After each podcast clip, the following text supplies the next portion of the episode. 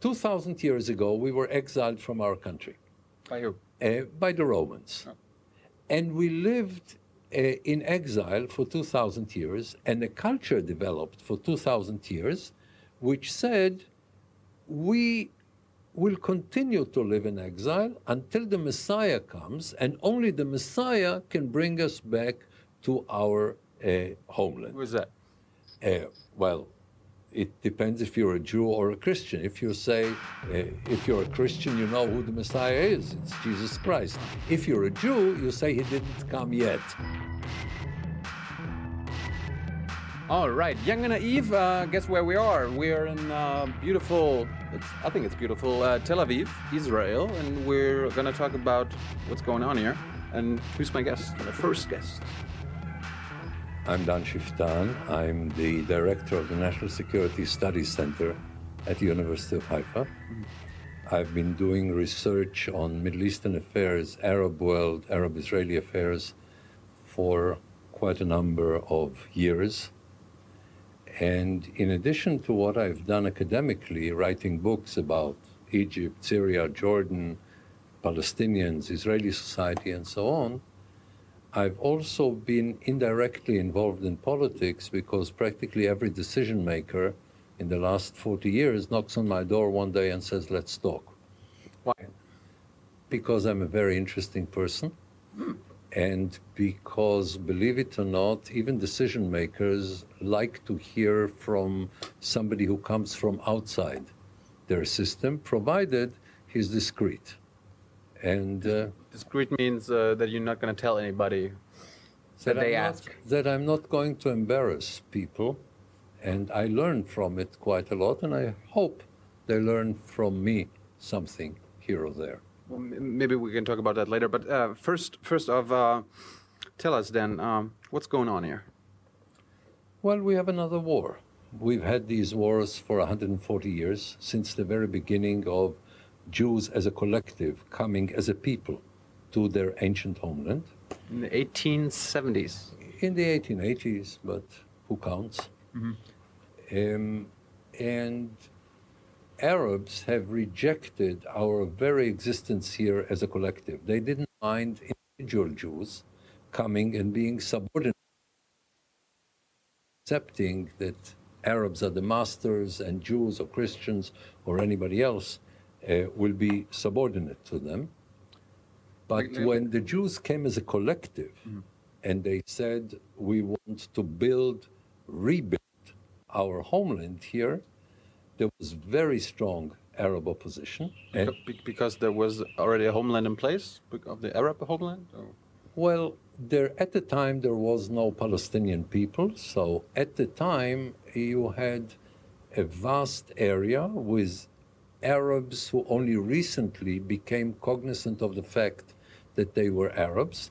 Only after 1908 you have an Arab national movement because for the first time the Ottomans that dominated the Ottoman Empire became Turkish in terms of their identity. So Arabs were asking themselves if the Ottoman Empire, which for us is Muslim, so every Muslim feels very comfortable in a Muslim empire.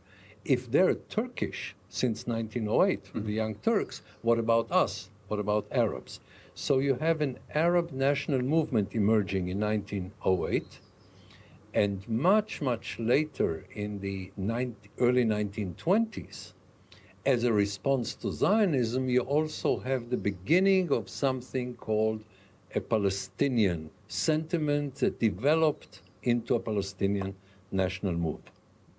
But regardless of Arabs or Palestinians, even before the Palestinians became a nation cognizant of themselves as separate from other Arabs, you have a, you've had a total rejection of the Jewish collective here.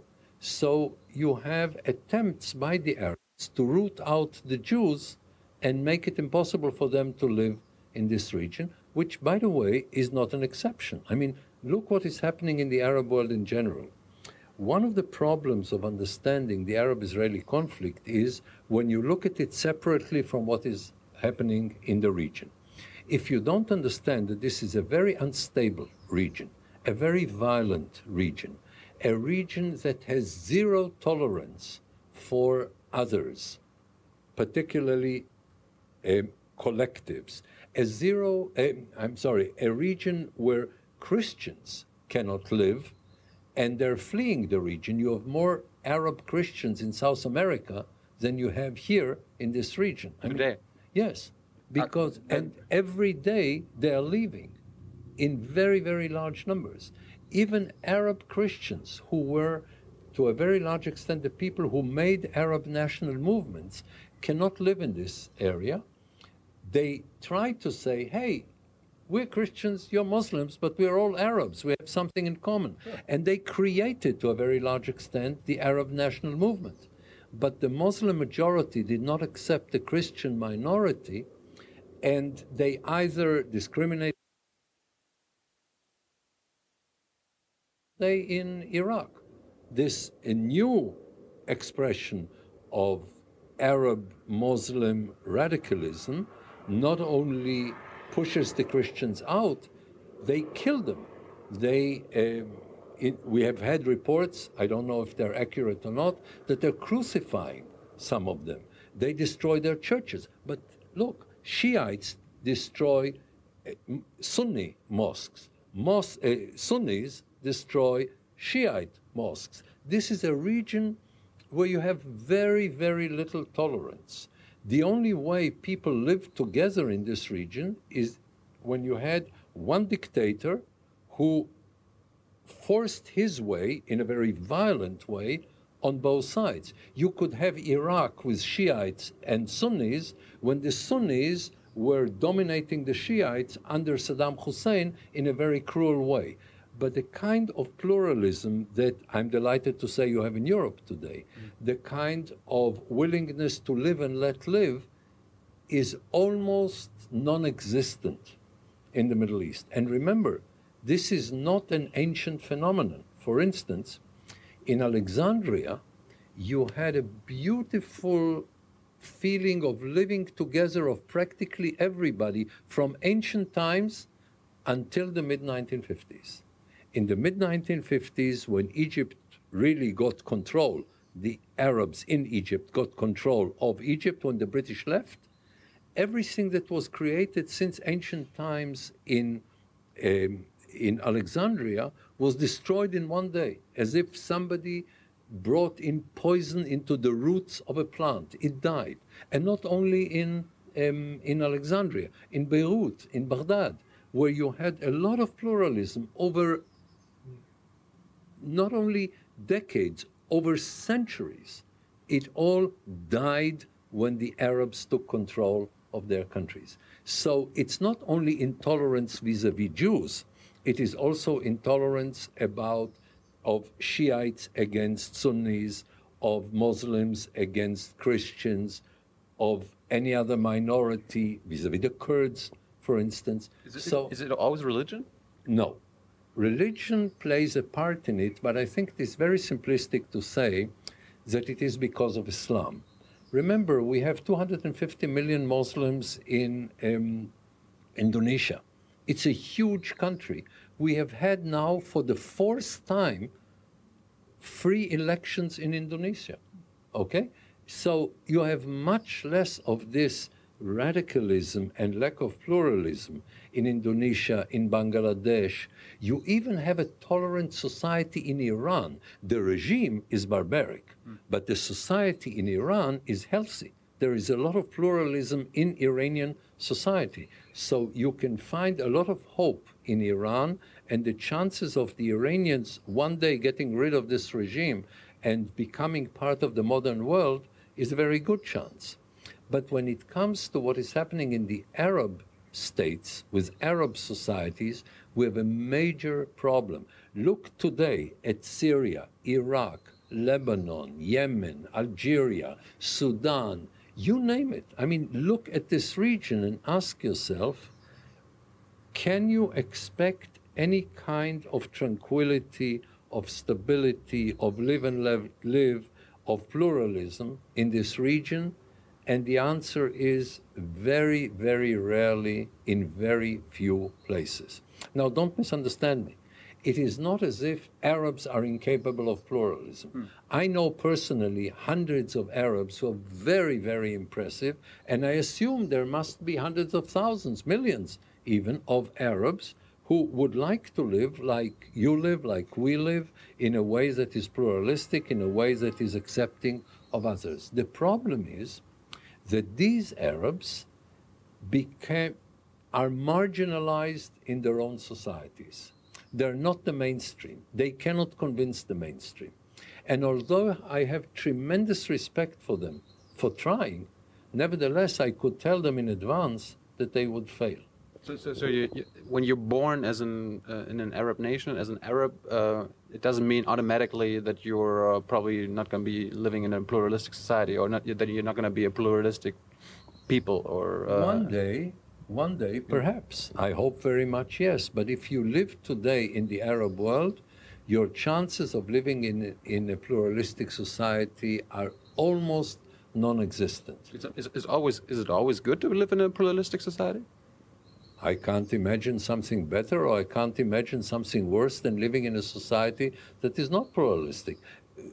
What would be a society without pluralism? It is a society where you can't have a decent life, where people dictate your life, when people destroy your life, when people force you into confrontations where you either slaughter somebody else or you're being slaughtered yourself. This is the basic essence of a decent life as far as I can see. Unless, unless you're on the side where the strong guys are. One day you're on the strong side, and then the next day you're on the weak side. One day you slaughter others, and the other day they slaughter you. And by the way, I don't see any joy in slaughtering others. So I, I don't see any joy, even if you are the stronger one. What's the point that you know that your existence depends on your ability to destroy others? What are you building? You see, when you look at Israel, the real question that we're asking ourselves is what have we built? Do we have a more open democracy? Do we have a more pluralistic culture? Do we have a better economy?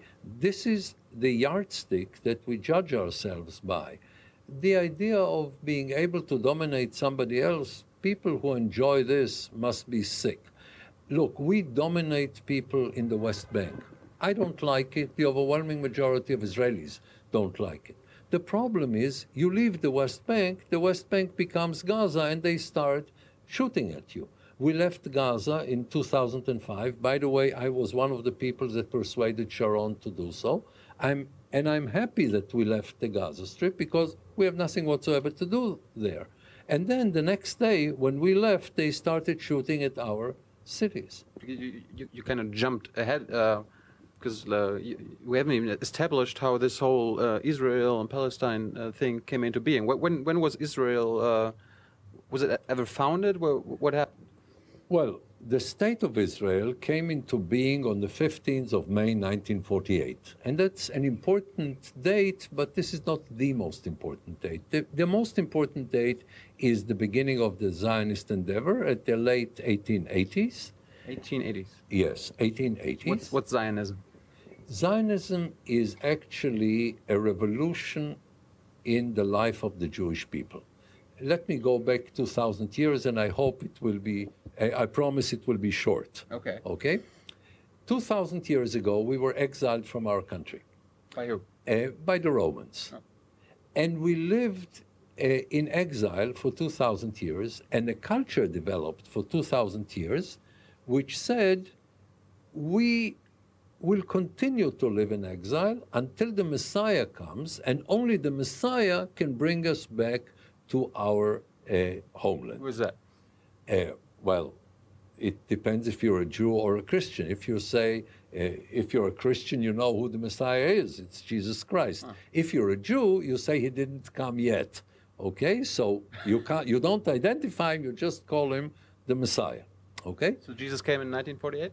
No, Jesus, if I remember, uh, came much earlier, uh, about 2,000 years ago. But for the Jews, living in exile became a way of life, and the leadership of the Jewish people at the time was a religious leadership, the rabbinical leadership.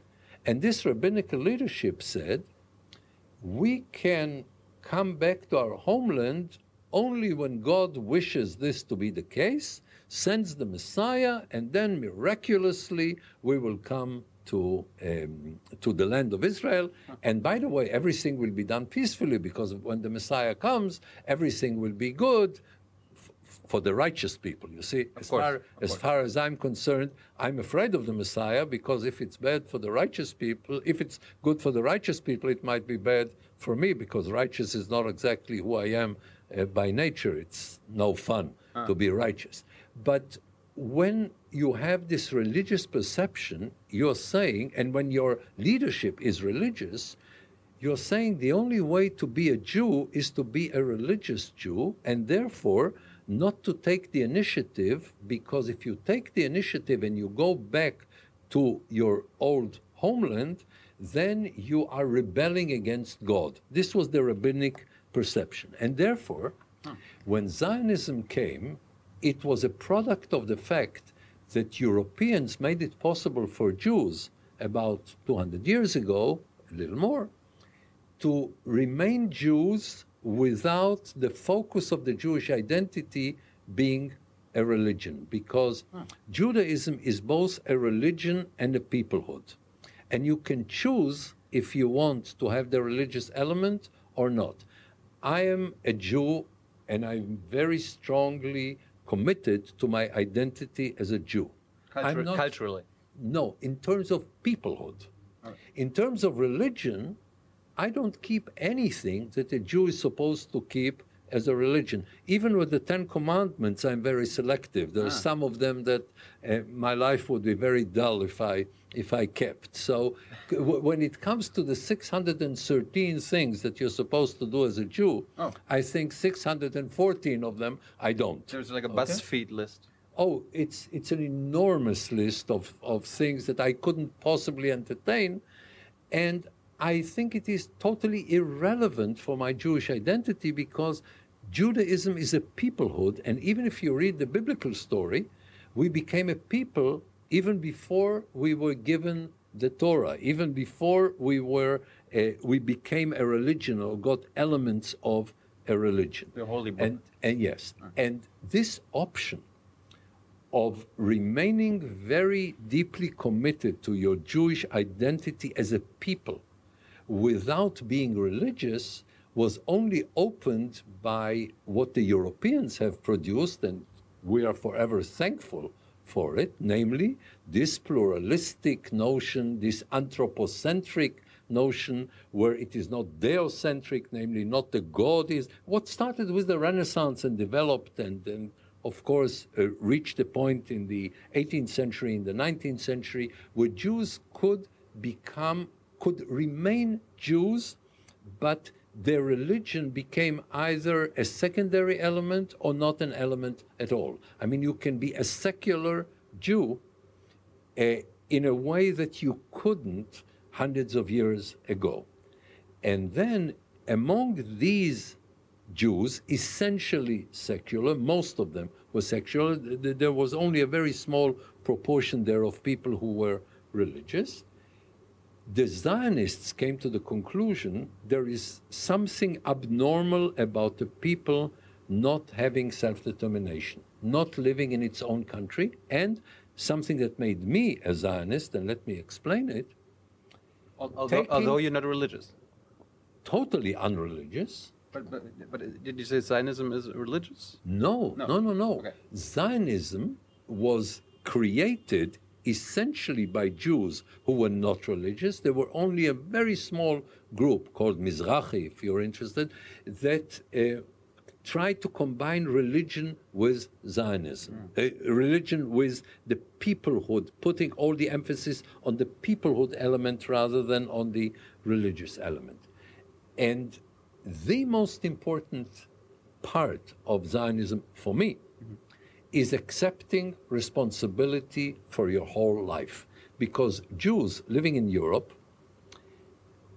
said to themselves, you know, we are the poets, we are the intellectuals, we are the musicians, we are the cultured people, but we are not soldiers, we are not policemen. The nasty things that people need to do, somebody else does. So we can be pure, okay? Non-violent. Uh, among other things, non-violent.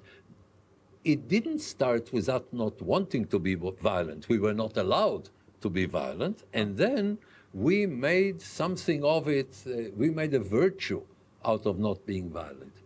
The whole idea of Zionism is take your destiny into your own hands. Whatever you do well, you will benefit from. Whatever you fail, you will suffer from. You become responsible. And to me, the most important element of Zionism is be responsible. Do something good, benefit from it. Make a mistake, suffer the consequences. Be responsible for your destiny, for your future, and try to build for the Jews a place where they can live and where they don't they shouldn't expect to be perfect or angelic, just human. Namely, among other things, make mistakes. Among, among other things, commit crimes. Okay? Mm. Because it's human. Mm-hmm.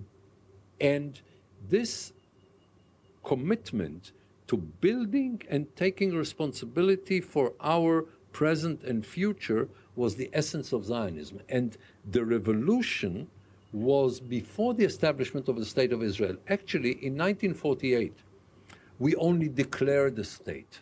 We built it from the late 19th century until the middle of the 20th century. And when it was ready, we declared it. Okay? Did, did, the, did the World War II have anything to do with it? I, am sorry, didn't? Did, did World War II have any, anything to do with it? Yes, but not in a very major way. World War II was not only, um, and particularly the Holocaust, it was not only a human tragedy and a Jewish tragedy. In addition to it, it was also a Zionist tragedy. And the reason is the following you, from the Jews who lived at the time that World War II broke out, a very small number were here. A relatively large number were in the United States. And the bulk of the Jewish people lived in Eastern Europe, Central and Eastern Europe. And these people have reached a dead end. Namely, namely, it was clear that they cannot continue to live the way they did. So they were open to the Zionist idea. When we expect the Jews to come here and build Israel, most Jews we expected to come were those of Eastern Europe. Did, did, did, did you did, did, they call them? Be like, hey, come here. Oh yes. Okay. Oh, not only did we call them. First of all, the Zionist movement started there. Oh. Okay, it started there, and people, a very, very small minority of the Jewish people, that was condemned by the um, rabbinical leadership at the time. Why? Because the rabbinical leadership, first of all, had this perception that only God can bring Jews to the Holy Land, to the Promised Land, and, and the, the whole and, and, not other Jews who say, "Come and here." Not Jews who come, get up one morning and, for the rabbis, play God and say, "Hey, we will do it ourselves." Right. Okay, and second, they are losing their authority. I mean, they had an interest right. of not losing their uh, flock. Right. Okay, so when people said you're not our leaders, we have selected our own leaders. Of course, they were against it, and they were a tiny minority in the beginning. I'm speaking about the beginning of the um, 20th century when the Zionist movement crystallized and started being an effective and, and uh, uh, viable movement, it was still a tiny minority. But people in Eastern Europe, in Central Europe particularly, were those who said, this is what we need to do. And they said to their people living there, let's go. And those of us who already came here said to the others, come. The most important thing is to come. And again, very, very, very few came. But, but why? I mean, I remember I learned in school that uh, Jews were uh, discriminated against. I mean, Yes. look at the German history. Yes, when, but when Jews were discriminated against, they were too foolish to understand that there is only one uh, way of dealing with it. Let me give you a personal example. Um, my grandfather lived in Breslau, okay, in Poland. Uh, pardon? No, well, no, today Poland. it's Poland. Yeah. Today it's Wroclaw, okay? Yes. But in Breslau, and um, I have a letter, a very polite letter, by the way, from the Gestapo. My grandfather remained in Germany even after Kristallnacht. And then when he finally left, thank God before he was exterminated, he left for Chile Oh, because he said it's too dangerous to live in Israel. So first he was uh, unhappy under Allende, and then he was unhappy under Pinochet, and finally he came here to be buried here. oh. It was a bit too late. My father was much smarter, and in 1933 he came here, and I'm grateful for him for, uh, for having been born a free person here. But So, so, so Daddy said goodbye to his daddy. Yeah, go to Chile. I'm going to. Uh, what are we gonna No. make of Israel? You see, when my father left Germany, my grandfather still lived in Germany. He was not in Chile. But and my father left in 33, my grandfather left in 30 in 39. Okay. And Jews have always had this unrealistic belief, well, things are difficult today, but they will get better. No, they don't get better. They're an optimistic people. Yes, I think optimism is um, a terminal disease, and uh, it should be dealt with. Now, there are two kinds of optimism. Oh. Okay, um, we'll go back to the historical dimension in a moment, but I think this can be an, an, an interesting interlude. There is the kind of optimism of looking around, seeing everything bad, and saying, "Oh, things will get better." This is the dumb optimism, and there is the smart optimism, my optimism, Okay, of which, of course, which says things are bad, they'll get worse, but I'm strong enough to deal with it. This is a different kind of optimism. The Israeli optimism, and by the way, there is a yardstick of optimism, and Israelis are considered as the second most optimistic nations among free nations. Really? Okay, yes. And what they're saying is not Arabs will become nice and they will start to love us and we will have peace and Friede, Freude, Eierkuchen und alle werden uns lieben und alle Menschen werden Brüder, wo, wo dein sanfter Flügel. Not this way. But if I may use foul language on your Of program, Internet. here is my version of a very well known biblical uh, term or passage. Yea, though I walk through the valley of death, I shall fear no evil, for I'm the meanest son of a bitch in the valley. Okay? That's a somewhat different approach than I shall fear no evil, for thou art with me. Okay? This is a different approach. Israelis are optimistic, saying, yes, things are difficult, but we are strong enough to survive the difficulty. If you come today to Tel Aviv, as you did, mm-hmm. and you see people going about their business in Tel Aviv, knowing that others are trying to kill them and they're sending missiles in order to kill them, and they say it's just one of those things. They're not saying these missiles are not dangerous. They're not saying Iron Dome is perfect. They're saying We, we are the batter asses. we can survive here in spite of the fact that we live in an unstable, violent environment where people want to kill us, and it's more important for them to kill our children than to give their own children a good life. I've been advocating for a very long time for people to stop expecting peace. And finally, in recent years, Israelis are convinced with the message that I tried to send them. What I've been trying to tell them for a very long time is the following.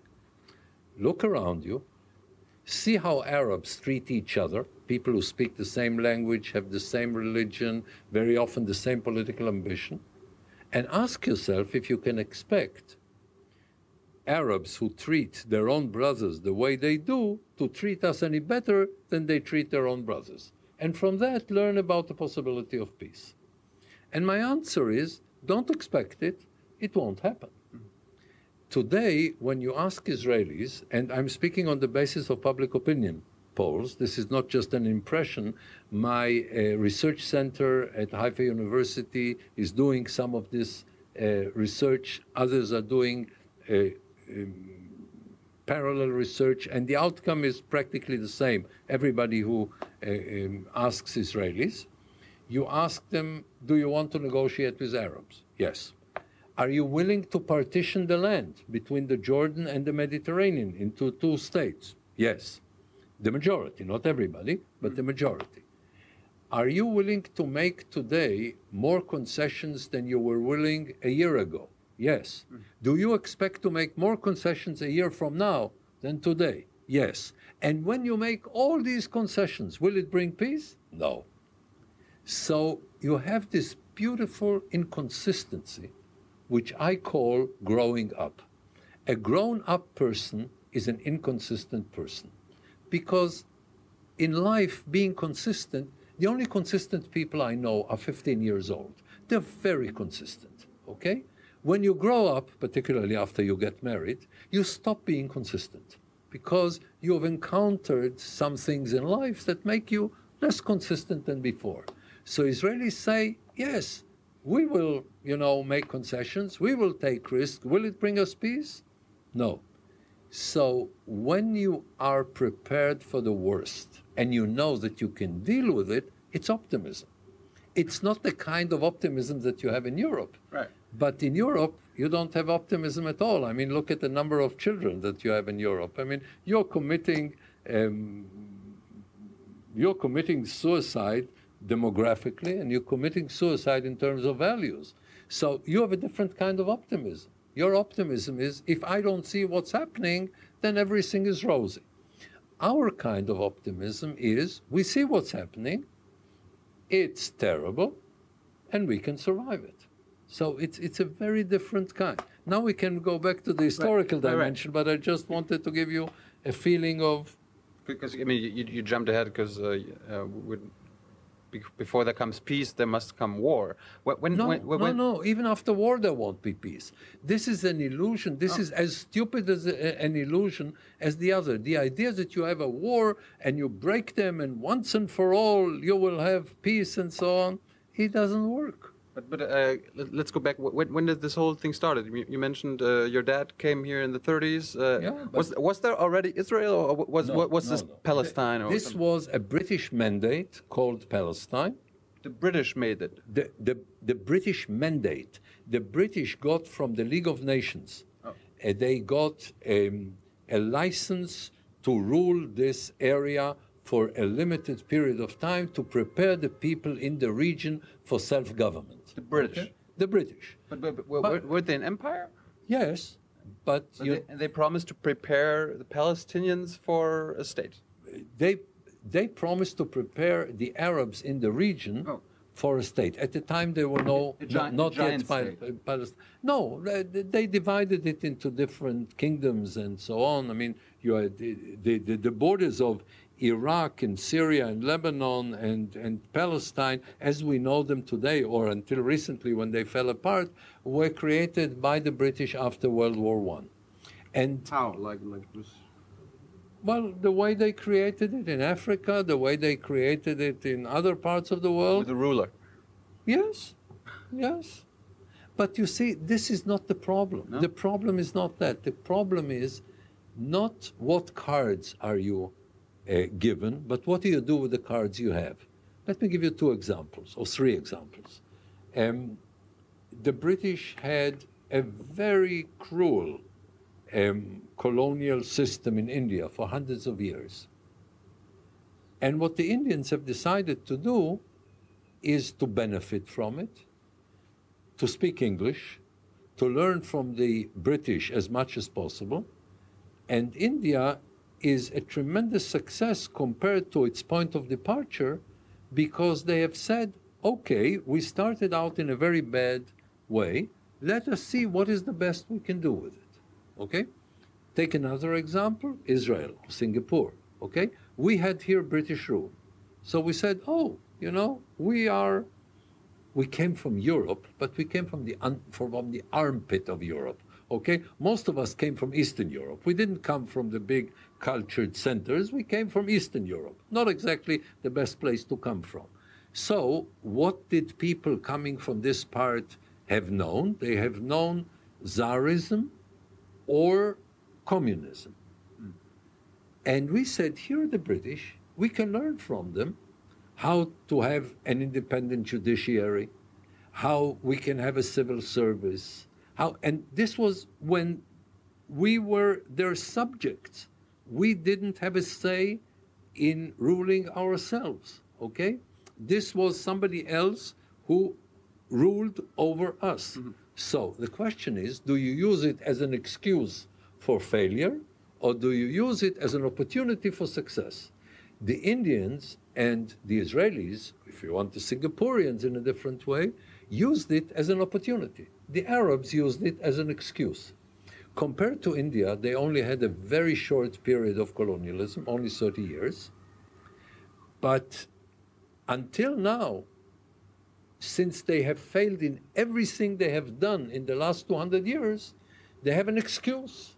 Colonialism did it to us, occupation did it to us, globalization is doing it to us. The excuses are the national product of the Arab world. Everything fails, life is terrible in the Arab world, and they have somebody to blame it on. Great. The past the past, the wrongs that have been done unto them. If they want to enjoy a bad life, it's a very good uh, uh, strategy. Make excuses. The Israelis, the Indians, the Singaporeans are saying, what is the best we can make of a bad situation? And this is while they are succeeding and the Arabs are failing. How do you define success?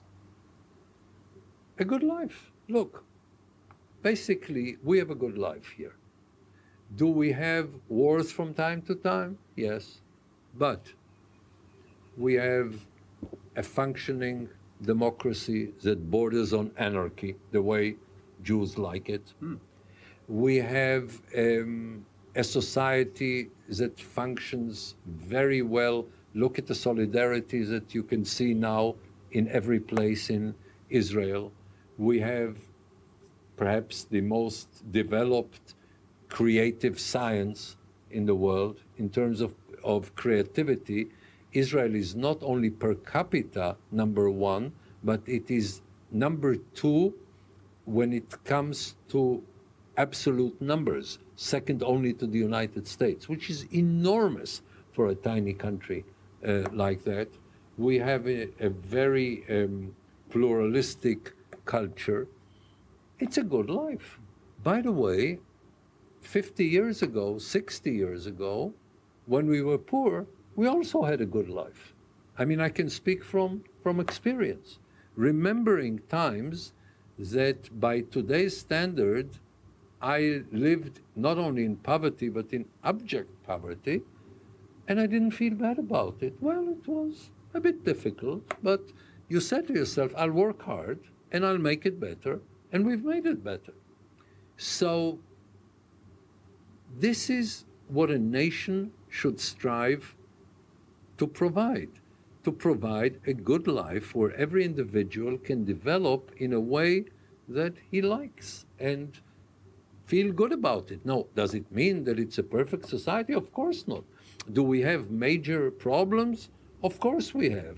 But if you compare us you will have to compare us with the best of nations when it comes to objective yardsticks and what is much more important, subjective yardsticks. How do people feel about themselves? Hmm. Israel is second only from all OECD countries of people who say that they have a happy life. I think the Danish are um, happier. Maybe, Yeah. maybe. So you know, I don't know why, but I don't care why. I, if we're the second or the third or the fifth, it doesn't really matter. It's not a competition. As long as Israelis feel good about living in Israel, and by the way, when it comes to Jews, feeling good means complaining. Oh. You see, a Jew cannot feel good unless he feels bad. If a Jew doesn't say a bad thing about himself, he doesn't feel good. Okay? And that's fine. I don't have a problem with it. I mean, I constantly curse and I const- This country is not a pleasant place. I couldn't live in a pleasant place. Let me give you just one example. Um, recently, I came back three months ago. I was a year and a half a visiting professor at Georgetown University in Washington, one of the best universities in the world. I was treated there royally. Everything was a red carpet. It was very, um, very pleasant to the point where I couldn't take it anymore. Okay? don't be so nice. you how can you be nice it's not interesting being pleasant is not interesting.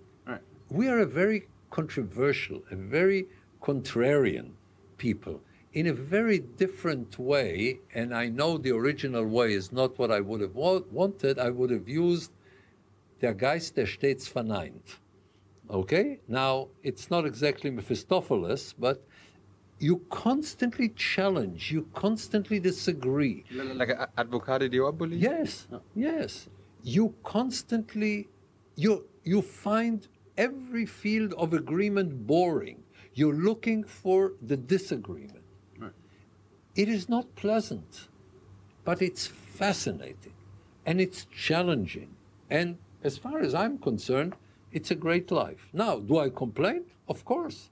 If I stop complaining, they will revoke my Israeli citizenship. Ah. Uh, of course. No, you can't be an Israeli unless you complain. If you don't say, say things are terrible, then you're not accepted in society.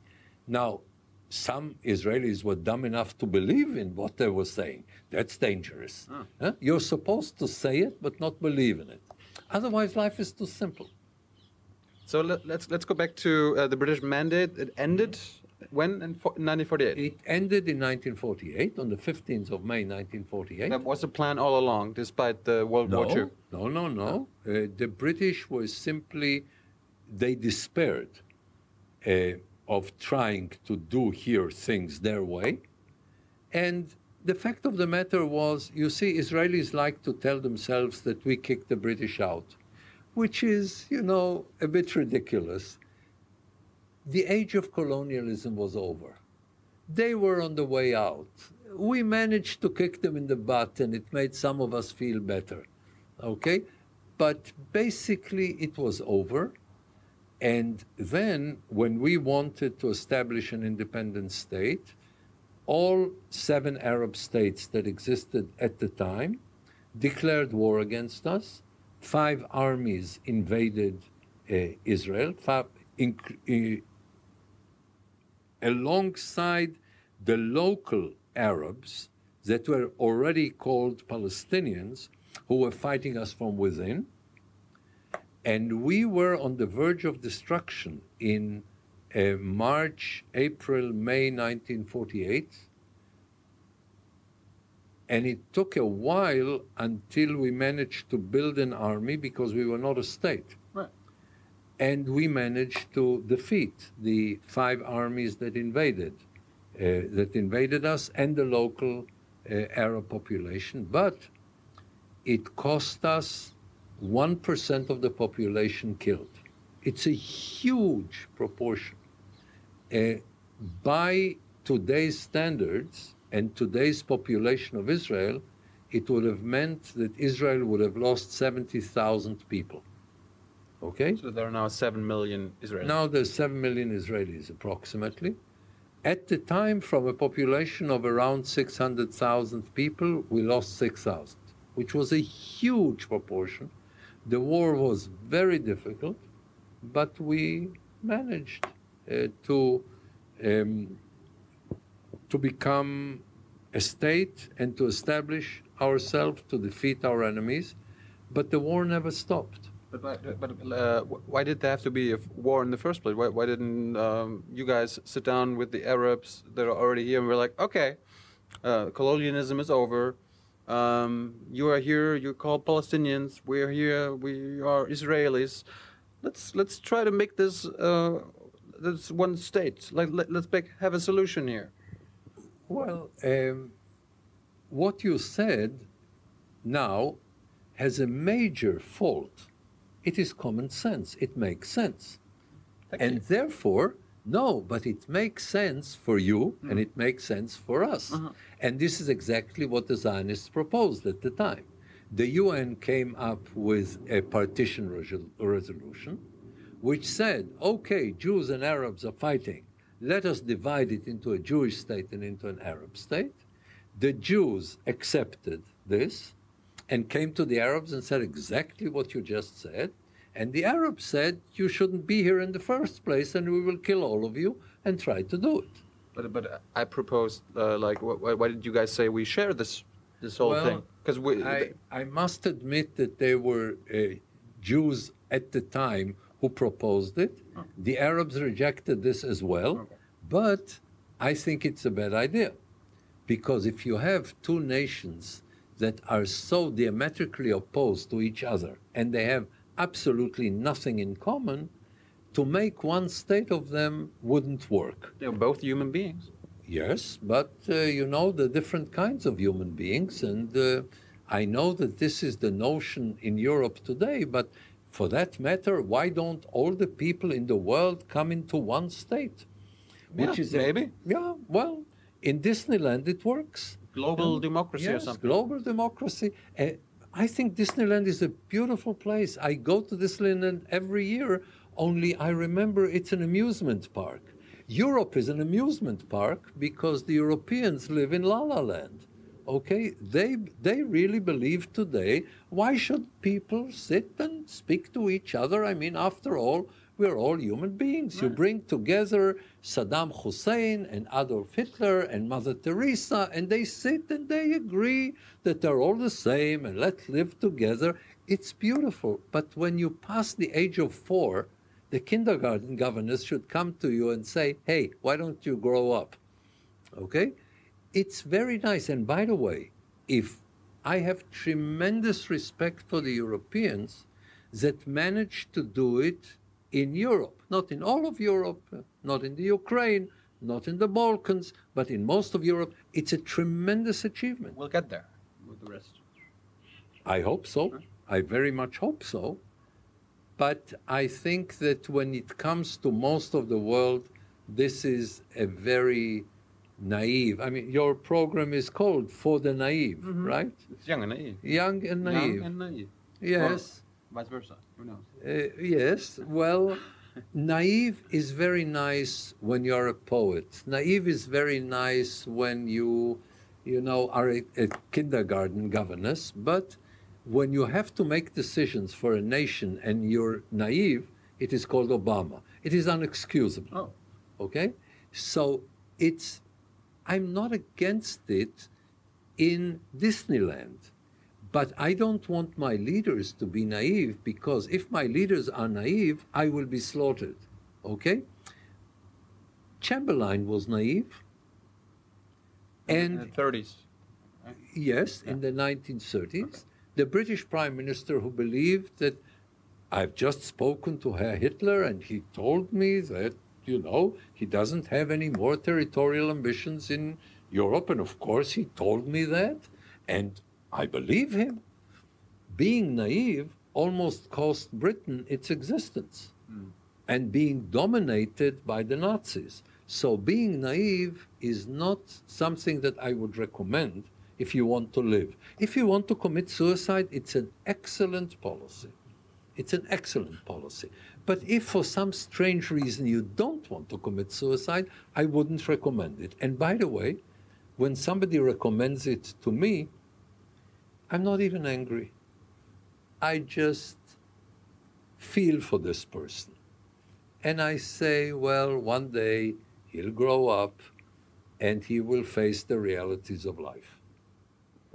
So, 90, 1948, uh, you, you, what did you do with the people that were living in the territory you wanted to have as Israel?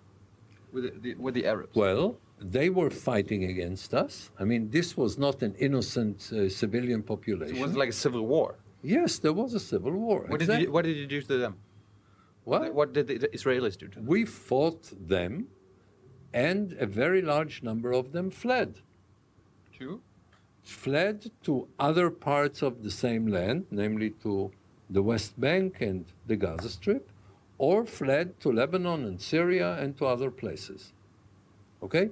Approximately out of approximately 850,000 people who lived in the area that became the State of Israel, the so called Green Line, 700,000, between 650 and 700,000 left, and 160,000 remained in the State of Israel. So, uh, did the that- does the state of Israel now look like the state of Israel back then in 1948?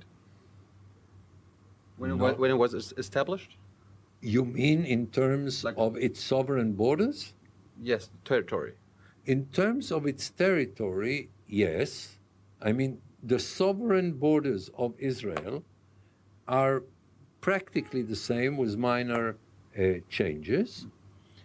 Um, the changes came in the Six Day War in 1967. Oh, 19 years later, it was a war. Again. Yes, but we had a number of wars between them. Really? Tell us about it. We have never had a time where Arabs did not try on a massive way to kill Jews. The only difference was that sometimes in uh, 56 and 67 and 70 and 69, 70 and 73, it was an all-out war. And between the wars, you had terrorism. Immediately after the 1948 war, we had something that at the time was called Fedayeen.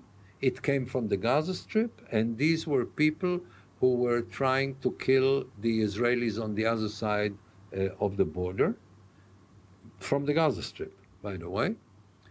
And then in 1956, we had another war with Egypt. And then in 1967, in uh, May 1967, the um, an escalation started that after a while brought Gamal Abdel Nasser, the president of Egypt, to the conclusion that he is strong enough to destroy Israel. And he had tremendous support from throughout the Arab world. And all around the borders of Israel, the Egyptians, the Jordanians, the Syrians, to some extent the Lebanese, massed their forces along the borders. The Turkish as cre- well? Created, pardon? The Turkish as well? No, the Turks don't have a common border with Israel. right. They're not Arabs, and Right. at the time they were not involved in any way. It is only when Erdogan came to power that Turkey became an active enemy of Israel, and even then, not a military enemy. Okay, more of a political enemy, not a military enemy. But in 1967, in a process that I don't think Nasser wanted to take as far as war, he played brinkmanship and finally was caught in his own rhetoric. But at a certain point, he um, felt that he is strong enough. He brought the Egyptian army along the borders of Israel. They created a united command, an Arab command of all the Arab forces against Israel. And, And they um, attacked. no, they didn't attack. We didn't wait for them to attack because if we would have waited, they would have destroyed us. Oh, I, I thought uh, the Arabs uh, or the Arab nations always attack Israel. No. No. They prepared their armies. They were about to attack. We uh, mobilized our army, and instead of waiting for them to attack, Israel we, we attacked first. first. Yes. Was it the only time? No, I mean, I hope we will always attack first. When you know that you're about to be destroyed, waiting for your enemy to take the first move is suicide. It looks good. On European newspapers for 10 minutes before the Europeans start to blame Israel. But it is a catastrophe, militarily speaking. The Arabs attacked first in Yom Kippur in 1973, and the results were devastating.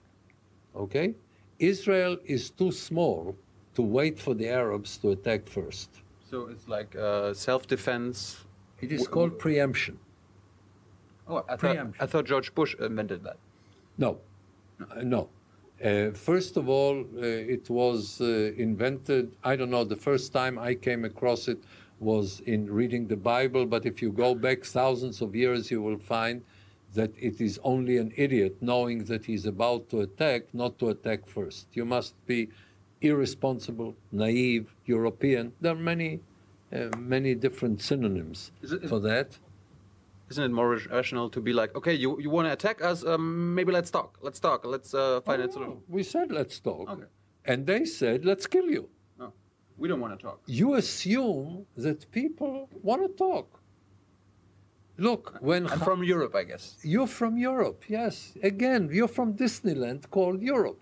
Okay? It's fine. I mean, if your life is made of Lego, that's fine. Okay? But if you live in the real world, it doesn't work this way. So I'm delighted to say, and I was involved with it personally in 1967. Oh, you were a soldier. I was drafted into the army uh, as a reserve soldier, and my job was with Air Force intelligence. And in two hours and 50 minutes, we destroyed all the air forces of the Arab world. Okay? Wow. Yes, wow. Yes, wow. Okay? Where, where, did you get the equipment? France, essentially. But um, we, over time, we managed to get it even when people didn't want to sell it to us.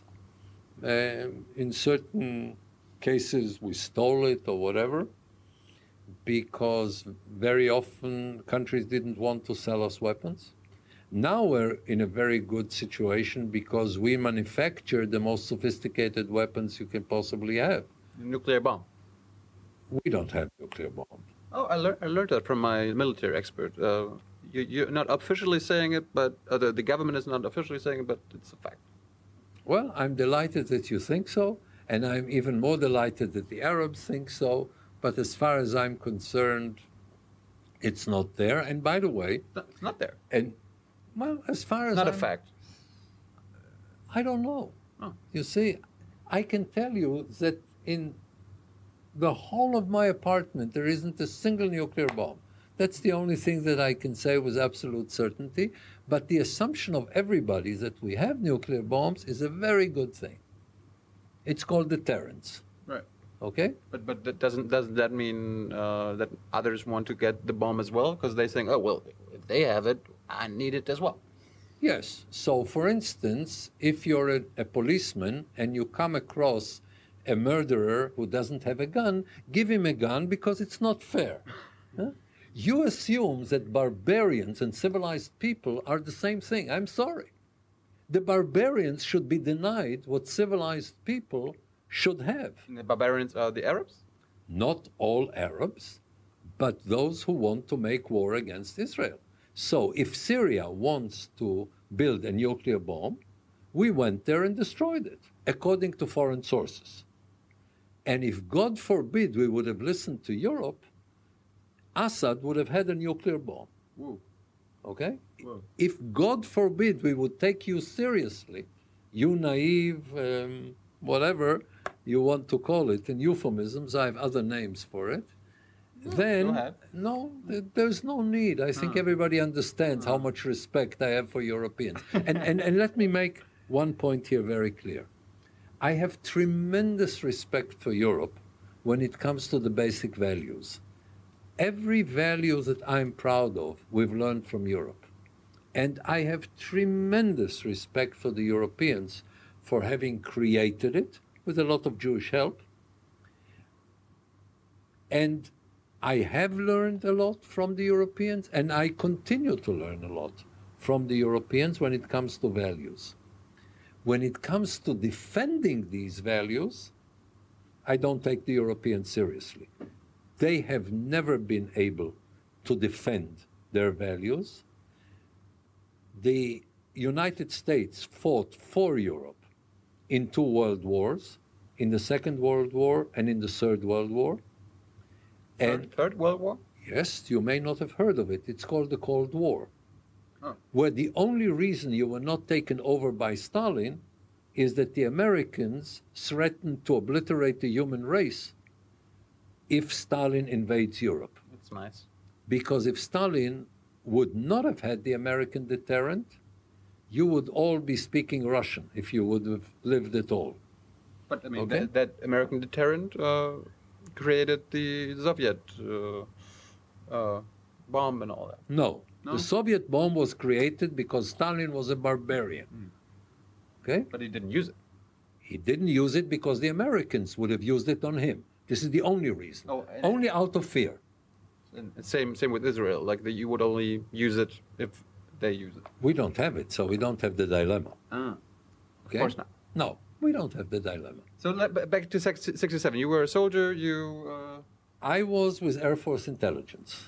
Uh, I was with the people who prepared the grounds, who, f- who got the intelligence, who made it possible for us to destroy all Arab um, air forces in two hours and 50 minutes.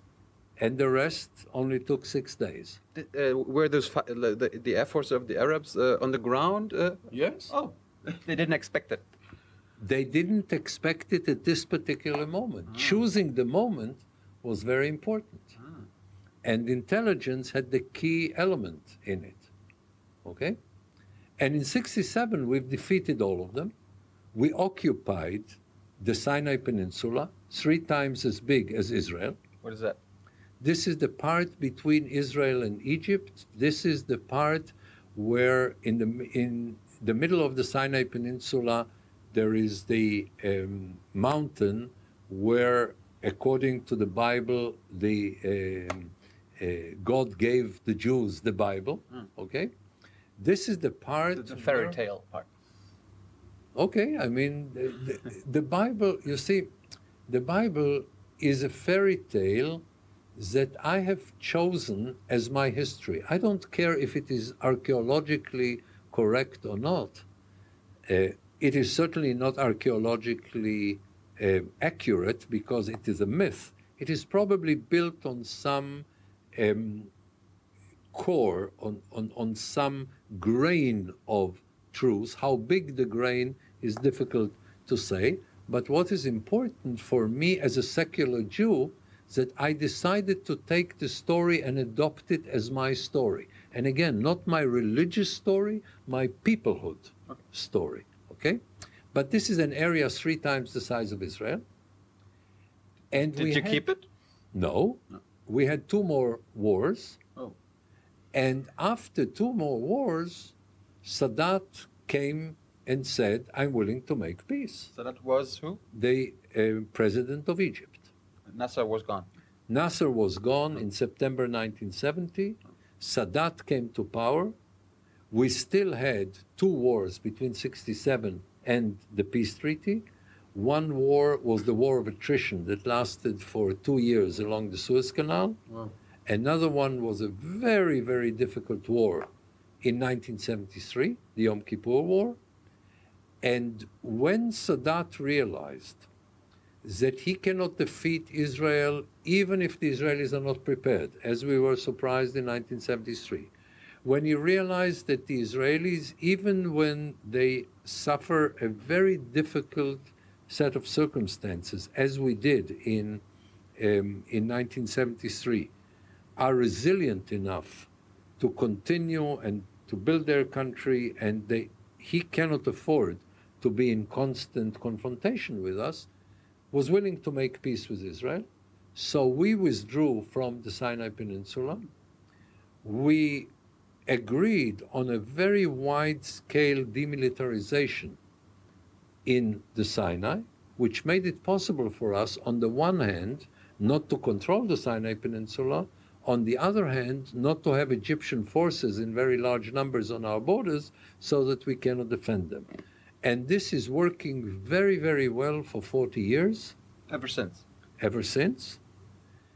And after a while, we've all also reached a peace agreement with Jordan.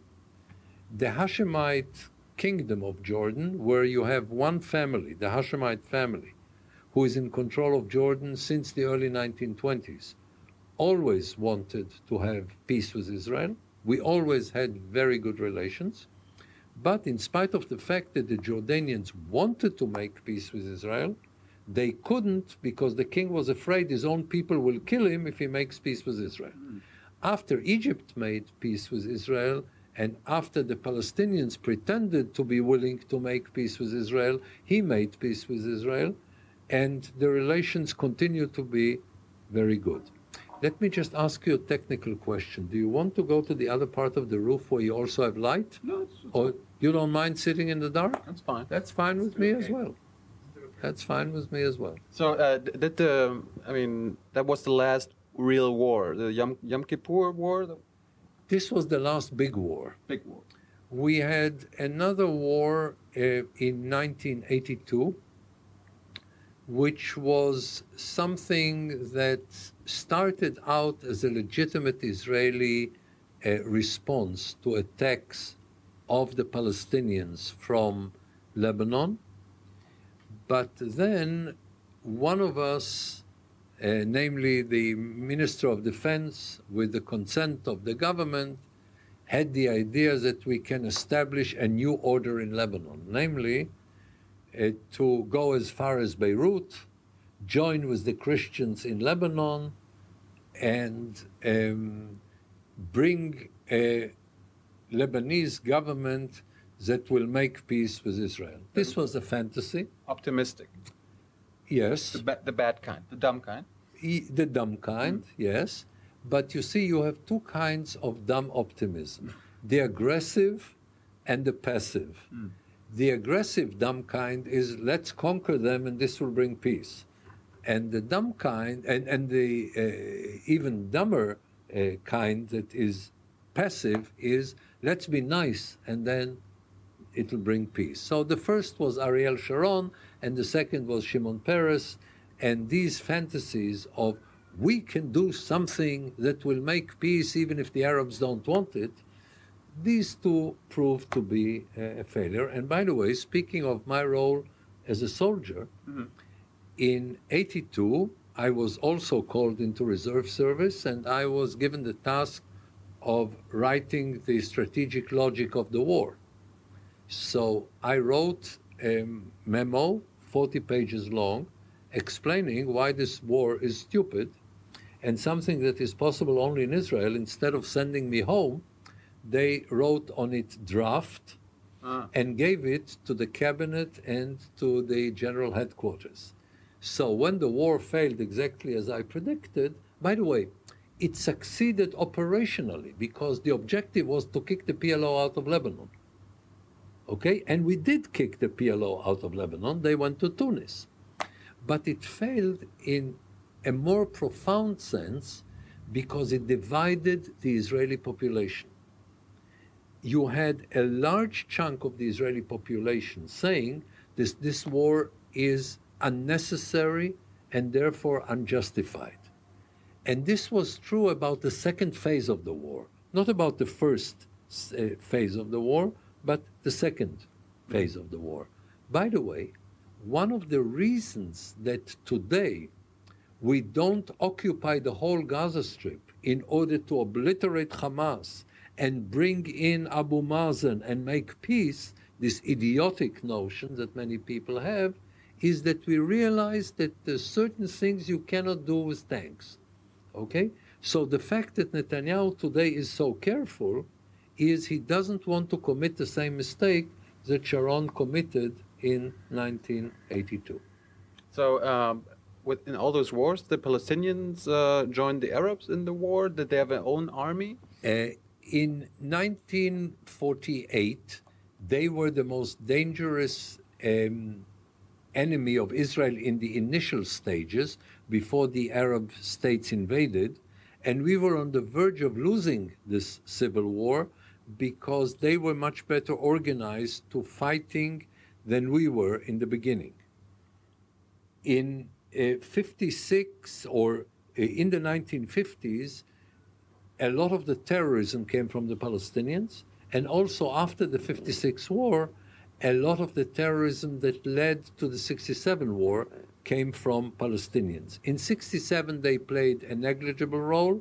In the war of attrition, they played no role at all. In the Yom Kippur War, they played no role at all. Did, did they have an army or just just They, they had something called the Palestinian um, National Army, um, but this army was negligible. I mean, it was more of a propaganda army, and it didn't play any any real role in '67.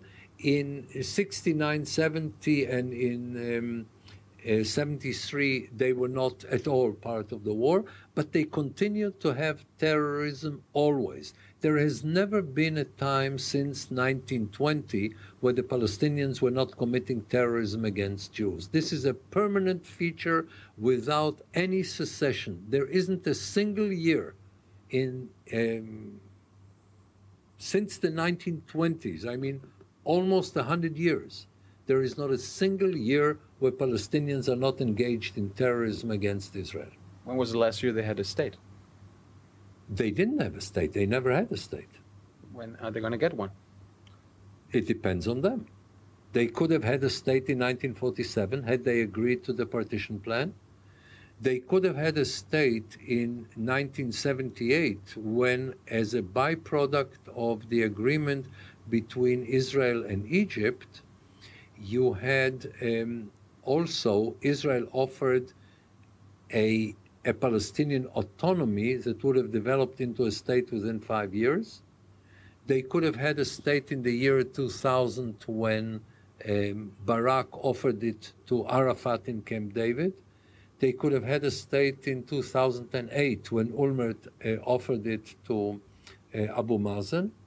And they can have a state because the official Israeli position is that um, Israel is willing to allow the establishment of a Palestinian state in the West Bank and in the Gaza Strip. The point is, But wouldn't that make two states? Because Yes. they, they're not connected, right? well, according to the proposals made by um, made by Barak, Prime Minister Barak in Camp David, based on the Oslo agreements, they would have had these two states linked, uh, these two parts linked as part of one sovereign entity Oh. by a corridor through Israel. A tunnel? it was not determined. It can be a tunnel, it can be a bridge, it can be. There, there are different ways of.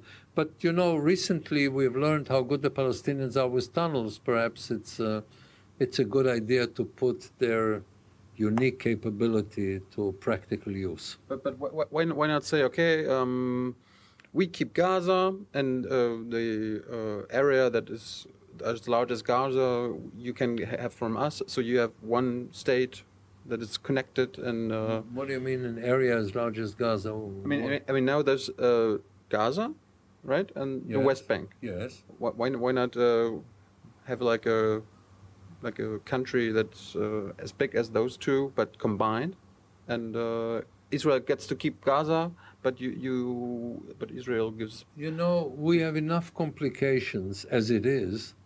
Uh, trying to bring Gaza into Israel, I don't think they will agree because they want a port. They want an exit to the sea. Oh. Uh, so uh, it's we have enough hallucinations here. I don't think we need a new one. And why why not uh, so? Why, why not one big state? The, the, this one state. When you have uh, half of your population that thinks that you shouldn't exist, it's a good idea to have one state. The, the Palestinians, everybody thinks they uh, Israel shouldn't exist. everybody thinks that Israel is illegitimate. Now, Hamas will say we need to kill, destroy Israel and kill all Jews, not just Israeli Jews, but all Jews. Their um, ideology is um, based on a story that is not, that is, has religious backing, that in, in the final analysis, even the rocks and the trees will tell the Muslims there is a Jew hiding behind me, come and kill the Jew. That's crazy. Okay? It is their culture, it is their life. You see, your problem, and by Hama- the way, Hamas or Palestinian? Hamas, but Hamas was voted in by a majority of Palestinians with um, a, a in free elections.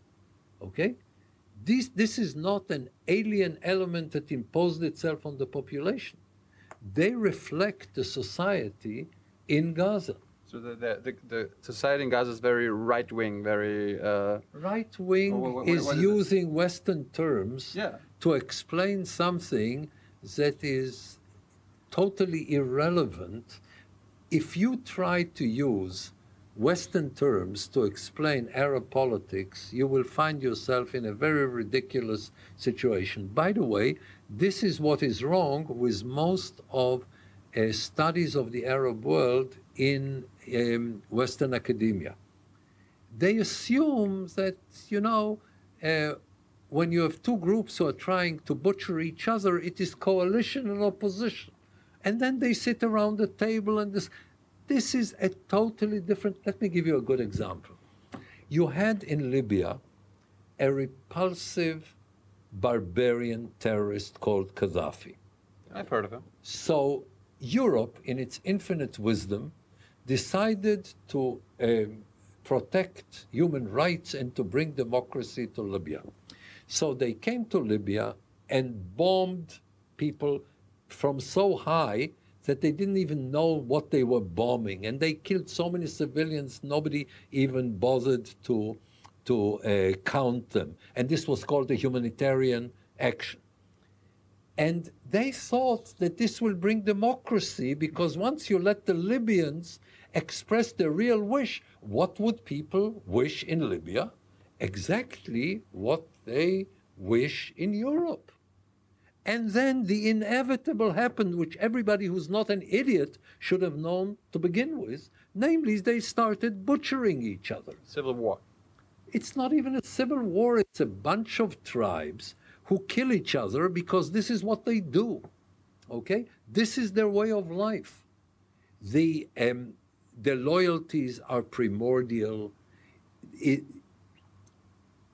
when you come, let me ask you, coming with your values and your perception. Yemen, one of the poorest countries in the world, where people don't have enough to feed their children. In Yemen, you have an average of three AK 47s per capita. Okay? Wow. AK 47 is an assault rifle for the naives who don't know it. Okay, I understand two AK 47s, one for the weekend and one for other weeks. But the children are hungry. So why would you need a third assault rifle? If you try to understand it, starting from the point of view, we're all people, we're all the same basically, only they speak Arabic, we speak German or English. No, they are fundamentally different. Fundamentally different. We're all human beings. We're all human beings. What does that mean? Very little. Very little. Human beings can be from the loftiest people with the greatest achievements and the best values to the most vile and, and disgusting people on earth. I mean, look at our society. Both you and the person who could rape your daughter are human beings. So why don't you sit with him and explain to him that raping is a bad idea? I'm sure he will be convinced. I mean, I could rape his daughter too. Is, is this how you want to live? No.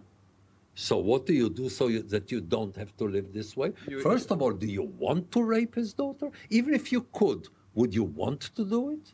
No. Of course not, because you're civilized. And you assume that he is civilized too. He's not. But that, that can't be right for every Arab.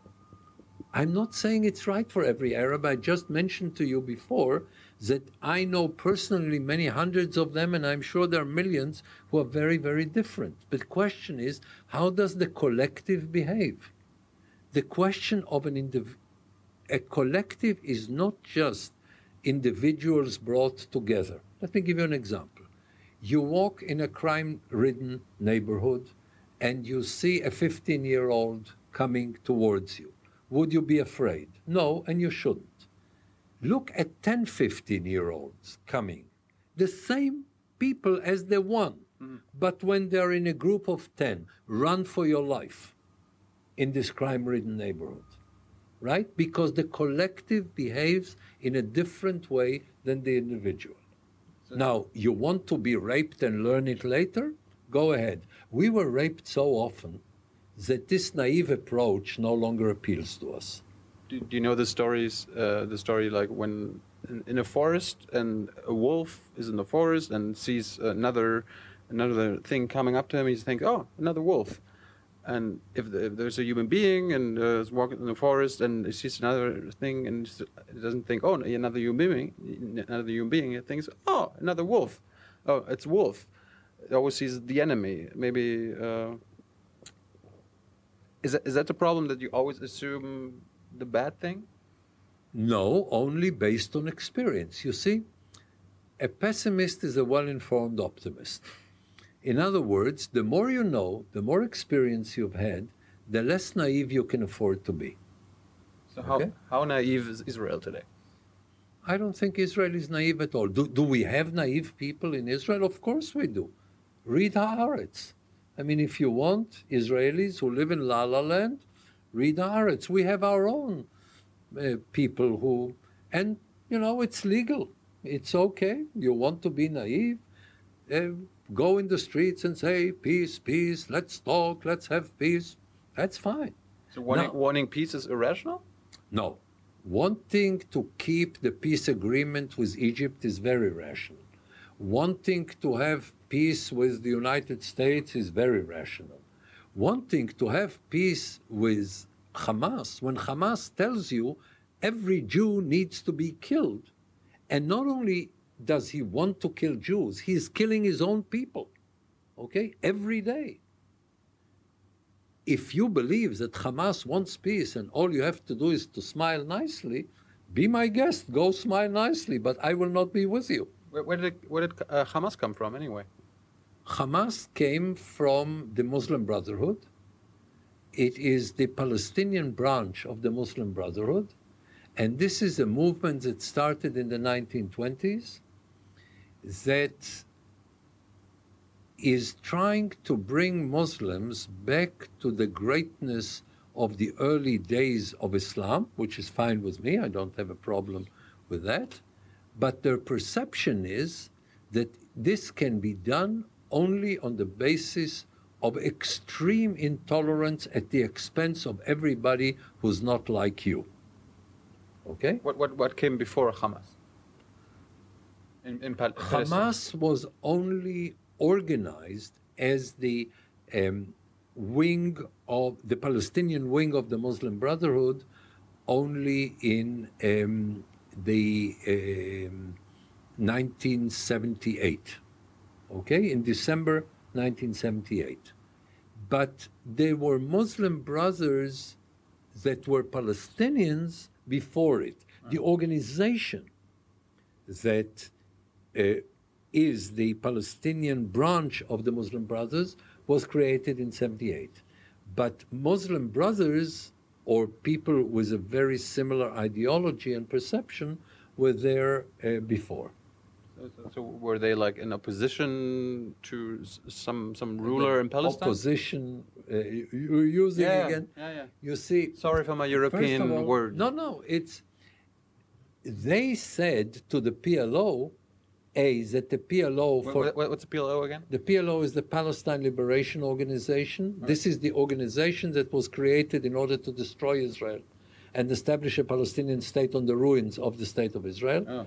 It was established in 1964. Oh. Well, let me go uh, to the uh, earlier times.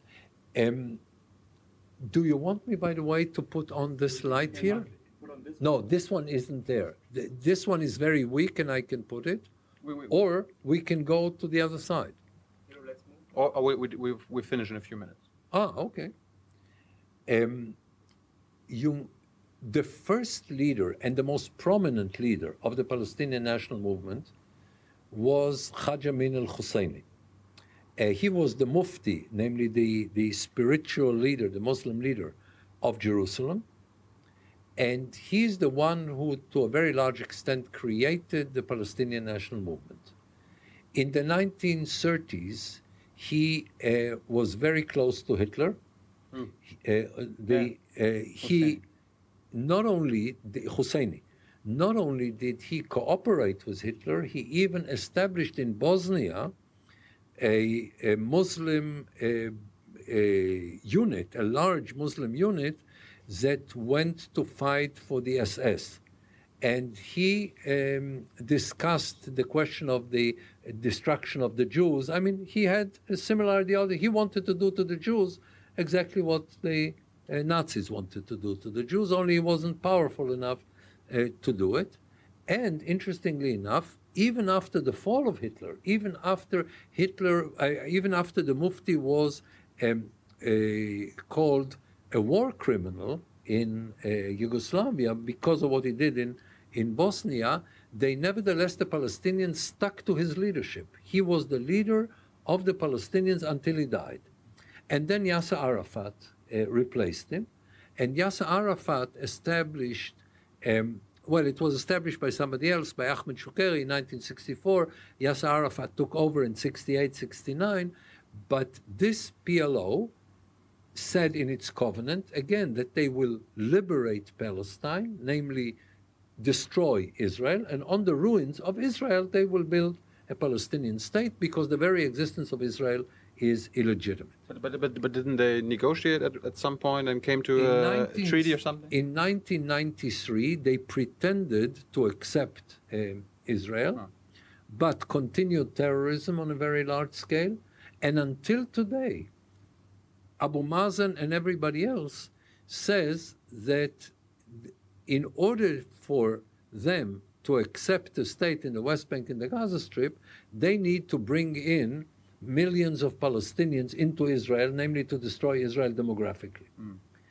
And they're saying not only that this is what they demand, but that nobody, including they themselves, do- has the right to give up this uh, demand because every Palest- individual Palestinian has the right to demand that he will um, be repatriated into uh, Israel. And we are speaking not only about people who left Israel, but their children and grandchildren and grand grandchildren forever. So the whole idea is we cannot destroy Israel militarily because it is too strong, so let's destroy it demographically by uh, undermining it, bringing in these numbers.